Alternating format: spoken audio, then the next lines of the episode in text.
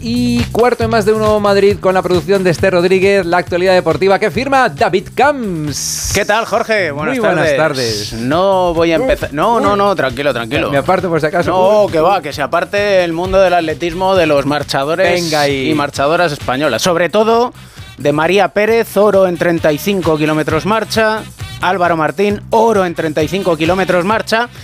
Que ya no es poca cosa ser campeones del mundo en los mundiales de Budapest de atletismo, pero es que ambos hace unos días fueron oro en 20 kilómetros marcha. Es decir, que ambos han conseguido cuatro medallas para la historia del atletismo español. Fíjate que en la historia de los mundiales España había conseguido siete medallas. Pues en unos días, María Pérez de Orce, Granada, y Álvaro Martín, que es de Llerena, de Badajoz, han conseguido cuatro medallas de oro. Yo recomiendo, nos lo ha contado antes en la portada Julia Movilla, recomiendo hoy entrar, sobre todo hoy, para, por onda 0.es, para, para conocer qué significa el deporte en nuestro país y el deporte sin género. Esto de llamar eh, deporte femenino, deporte... No, no, deporte. Y por eso vamos a escuchar a dos deportistas, dos campeones del mundo, como son María Pérez y Álvaro Martín. El domingo yo fui campeona del mundo. Álvaro el sábado fue campeón del mundo. Pero el domingo fueron 24 campeonas del mundo, porque la del fútbol ganaron. Y aunque el beso de Rubiales se ha hecho muy viral, mañana este señor, yo como me pise mal, vamos a ser portada. ¿Por qué? Porque hemos tenido que volver a hacer lo mismo que hicimos sábado y domingo para que la gente nos quiera un poco.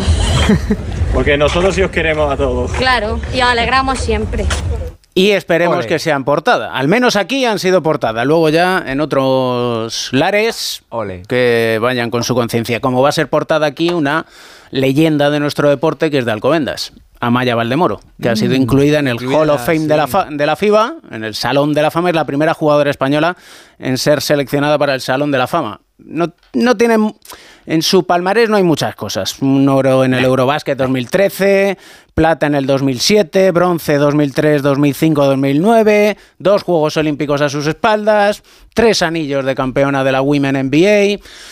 Nada, poca cosa más. Luego ligas, copas, supercopas. Es decir, que felicidades a nuestra querida amiga Amaya Valdemoro. Y María Pérez, Álvaro Martín y Amaya Valdemoro roban protagonismo al indeseable. Y ha hablado sobre el indeseable Carlo Ancelotti. El indeseable es Rubiales, no Ancelotti. Como ciudadano creo que como la mayoría de la gente ha sido un comportamiento que no me ha gustado, obviamente. De nada, de nada. Solo esto, creo que como comportamiento no ha sido un comportamiento de un presidente de una federación. Y al final, Jorge, eh, tenemos que seguir aprendiendo muchas cosas porque ha tenido que salir a la palestra la afectada para que todo se movilice mucho más. Carmen Díaz, buenas tardes. Muy buenas tardes, David. Pues sí, ayer Jenny Hermoso publicó en sus redes sociales un comunicado a través del sindicato de FUTPRO, que es la Asociación de Futbolistas Profesionales, y de su agencia, en el que asegura que el asunto ya está en manos del sindicato y que ellos se encargarán de defender sus intereses. La verdad es que para mí, sinceramente, Jenny no tendría por qué haberse personado, porque al final todos hemos visto el acto, todos hemos visto lo que ha pasado y creo que ella es una eh, víctima, no tenía Claro, ella al final lo que quería era disfrutar de algo tan grande que han conseguido, que es el campeonato del mundo. Y, mm, y al final ella mm, quería como quitar el foco a eso y irse a lo verdaderamente importante que era eh, lo que habían conseguido. Pero bueno, al final mm, es verdad que tenía mucha presión, mucha, muchos periodistas y también la opinión pública que decía que ella tenía que salir y ha salido con ese comunicado correcto por su parte, pero que yo creo que no tiene que decir nada más. Y hay más Ojalá que dentro de 13 años, igual que repetimos el gol de Iniesta, dentro de 13 años lo que se repita es el gol de Carmona y punto. Y ya está. Y, esto que se quede en, la semanita esta, que si pasa algo que pase y si no, pues que reflexionemos por qué no pasa algo. Y que dentro de 13 años o mejor dentro de 13 días no tengan que ser las víctimas las que... Lo importante es el gol de Carmona. salgan a denunciar. Y la en la camiseta. Que, nos quedemos con eso, que es lo importante. Pues más reacciones. La Liga F, que es la Liga Femenina de Fútbol Española, también ha publicado un comunicado en el que lamenta una actitud que se encuentra muy alejada de los valores de nuestra sociedad y contra la que se viene luchando desde hace décadas. Además, también ha presentado una denuncia ante el Comité Superior de Deportes solicitando la inhabilitación de Rubiales. Ya es la cuarta denuncia que recibe Ayer contábamos tres, esta es la cuarta. Y hoy también Félix Bolaños, el ministro de Presidencia, declara que las cosas no pueden quedar así y que esperan acontecimientos que si no se dan, el gobierno va a actuar ya lo avisa de que el gobierno actuará. Y sobre la asamblea de mañana, que es sobre la que estamos todos pendientes, a ver si sale algo, se, se va viendo qué pasa con Rubiales, pues la Federación Guipuzcoana de Fútbol y la, la Federación Vasca han declarado que no van a asistir a la asamblea pero que estarán pendientes de lo que pase en los próximos días para actuar sobre eh, o tomar una decisión sobre la continuidad de Rubiales. Empiezan a aparecer voces discordantes es en esa España profunda que por suerte en algunos lados no es tan profunda, como es la Federación vasca y la guipuzcoana. Eh, ¿Sabes lo que sería el colmo de la huida hacia adelante mañana de Rubiales? Que dijera aquello de llevo 48 horas en las que he tenido mucha presión y lo he pasado muy mal. Eso ya sería el remate de los remates. La frase es una caza de brujas. También, podría ser. Podría ser, un, recurso, un recurso muy, habitual. soy soy cabeza de turco, eh, eh, caza de brujas y chivo expiatorio. Ah, y por cierto, no voy, a, no voy, a, decir eh, medios, pero que algunos medios de comunicación reflexionen que también están incluidos en esa España profunda, muy profunda, que hacen unas portadas y unos titulares que es para echarles de la profesión. Y hasta aquí. Y decías que no venías, ¿no? Y hasta aquí, y hasta aquí mi aportación al, asunto. Mañana juega el Real Madrid. Gracias, y Como hemos escuchado a Carlo Ancelotti hablar de Rubiales, ha hablado de más cosas. Fernando Burgos, buenas tardes. Buenas tardes, brujos. Que sois unos brujos, sí, sí. Eh, ha hablado Carlo Ancelotti de muchas cosas para decir una frase que ha quedado en el, en el olvido de la rueda de prensa, pero que le quiero dar eh, ese ese bombo. Descarto 100% cualquier refuerzo. ¿Le queda claro a alguien ya? Descarto 100% cualquier refuerzo. La plantilla está cerrada. Pero sobre cosas mundanas. Pregunta Onda Cero, responde Ancelotti. Mister, ¿quién juega mañana? En la portería. Buenos días, Carlos. Fernando Burgos, Onda Cero. Eh, le quería preguntar si tienes decidido ya el portero de mañana y si ese portero va a ser Kepa. Sí, Va a ser quepa. Que no quepa duda. bueno. Venga, hasta luego. Sigue, Fernando, que yo me voy. Ya sabéis, ya sabéis que quepa en su camiseta no pone quepa, pone Arrizabalaga. Mm. Va a debutar mañana con el Real Madrid después de un tiempo interruptus porque ya estuvo hace seis años a punto de firmar por el Real Madrid, pero Zidane con el apoyo del vestuario y de un par de jugadores, frenó ese fichaje para que el titular fuera Keylor Navas y su hijo Luca Zidane estuvieran en la plantilla la siguiente temporada. Pues mañana con el 25 a la espalda, con su nombre, o mejor dicho, con su apellido Arrizabalaga, va a debutar a las nueve y media de la noche en el Estadio Municipal de Balaídos como guardameta del Real Madrid. Lo que te venía contando Jorge David ayer, con esa seguridad que, dice Jorge que tuve. ¿Va a jugar eh, Kepa? Sí. Y me, y me hice otra pregunta. ¿Van a ser suplentes Modric y Cross? Y la respuesta fue sí. Escucha cuando le han preguntado a Ancelotti sobre la situación de Modric en estas primeras jornadas. Suplente en Bilbao, suplente en Almería, suplente mañana en Vigo.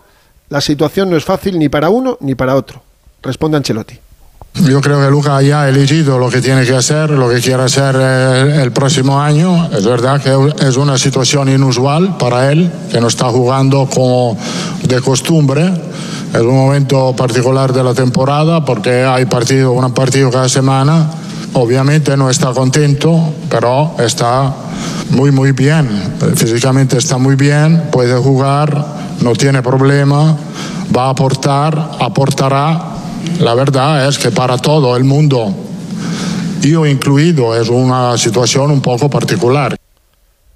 Pero no ha dicho que mañana juega Luca Modric porque todo indica, 99%, que el centro del campo del Madrid va a ser Chuamení, Valverde, Camavinga y Jude Bellingham en la cabeza de ese rondo en el 4-4-2 de medio campo con Vinicius y Rodrigo en la punta de, ataque. También ha dicho que mm, no se pueden jugar tantos partidos, que hay demasiado desgaste, que hay que acortar el número de encuentros y que hay que decir lo que piensa todo el mundo. Y los entrenadores le han dicho a la UEFA y a la FIFA que el calendario es absolutamente inhumano. Y sobre Arabia, que los organismos deben evaluar este tema para equilibrar el mercado, que ellos tienen mucho dinero, lo último es que Gabri Veiga se puede marchar a Arabia, un chaval de 20 años con un futuro espectacular se va a ir a una liga menor por mucho que estén fichando, en una hora más o menos la convocatoria, donde no van a estar ni Courtois, ni Militao, ni Guiller, ni Ceballos, ni Mendy, que siguen sin entrenar con el grupo, la misma convocatoria para Almería y el 11 titular cantado, el titularísimo ahora mismo, con Modric y Kroos en el banquillo, con Rudiger por Militao, con Kepa Arrizabalaga en la portería, del Real Madrid. Mañana viaje, 11 de la mañana, partido 9 y media de la noche, arbitraje del manchego Isidro Díaz de Mera Escuderos. Y mañana, si la Asamblea de la Federación lo permite, más. Gracias, Fernando. Chao, Burgos. Un abrazo. Hasta mañana, chicos. Esta tarde el Atlético de Madrid juega en Burgo de Osma. Alejandro Morí, buenas tardes. Hola, David, ¿qué tal? Buenas tardes a todos. Sí, juega ese Memorial Jesús Gil en su décima edición en el Burgo de Osma, en Soria, a partir de las siete y media.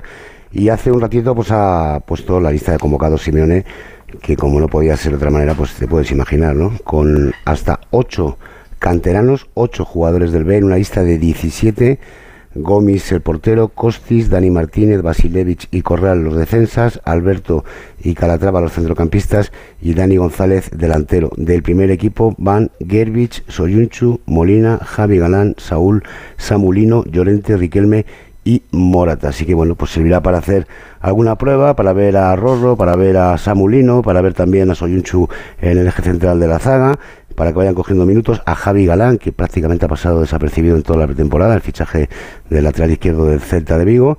Y bueno, pues a ver qué, nos depara el partido esta tarde, que insisto, es un partido de preparación. Hay que recordar que el Atlético de Madrid, David Jorge, juega el próximo lunes en Vallecas, cerrando eh, la jornada a las nueve y media de la noche.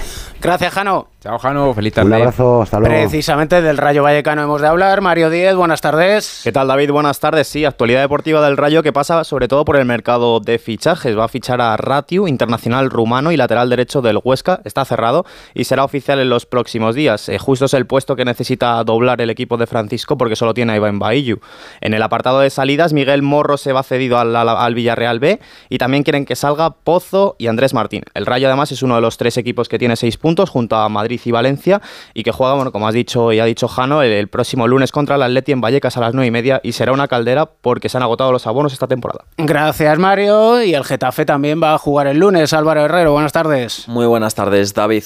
Sí, juega el lunes contra el Alavés, hoy han entrenado, doble sesión, eh, les toca el esfuerzo grande hoy ya que quedan varios días para el partido y puede haber en esta semana una entrada y una salida en la plantilla del Getafe. La entrada, la llegada sería la de Javi Galán, el lateral que ha firmado por el Atlético de Madrid recientemente, pero para el que se está buscando una salida en forma de cesión, bueno, pues podría ser el Getafe de Bordalás.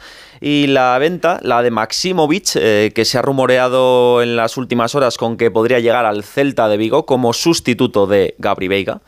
Eh, que se va a Arabia Saudí, costaría unos 6 millones de euros más o menos el centrocampista.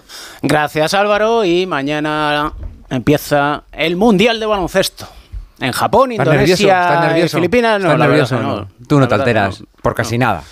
No por algún machirulo bueno, Sí, o sea, alterarme me altero. Lo que pasa es que intento controlar el buen y el mal humor. Sí, intento controlar, entre comillas, aunque siempre hay que dejar sacar las emociones y que reluzcan. el, el, que esperemos que luzca y reluzca es un bicampeón del mundo como es el capitán de la selección española y jugador del Real Madrid, Rudy Fernández. Tenemos que ser el mejor equipo, que compita, que, sepa en qué circunstancias está en cada momento el, equipo y eso es lo que nos dará ir subiendo como hicimos el verano pasado. ¿no? El año pasado pues no nos creíamos que podíamos conseguir lo que conseguimos, pero fuimos trabajando y creíamos en nuestro trabajo y al creer en el trabajo y dejarlo todo en la pista en cada momento, eso es lo, que nos dio la recompensa de ser campeones de Europa. Y el 26, es decir, el sábado, empieza la andadura del campeón del mundo en su defensa del título. Va a ser muy complicado. Estados Unidos es la gran favorita. Tres y media de la tarde, el día 26, ah, el 28 y el 30.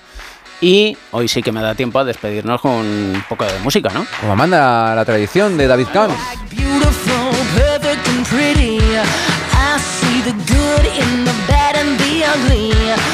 Te traigo a unos norteamericanos que se llaman Hellstorm, que tocan en Madrid el 3 de diciembre y viene a colación porque la cantante, que es Lizzie Hale, es, por supuesto, reivindicativa y fue una de las voces femeninas, de las muchas, recordaros el movimiento Me Too, contra los abusos y acosos y por eso la traigo, aparte de porque vengan a Madrid el día 3 de diciembre, porque sea un gran grupo de rock and roll, porque ya está bien.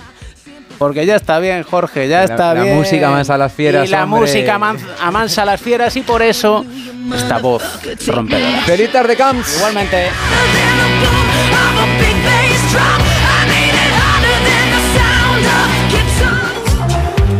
Más de uno.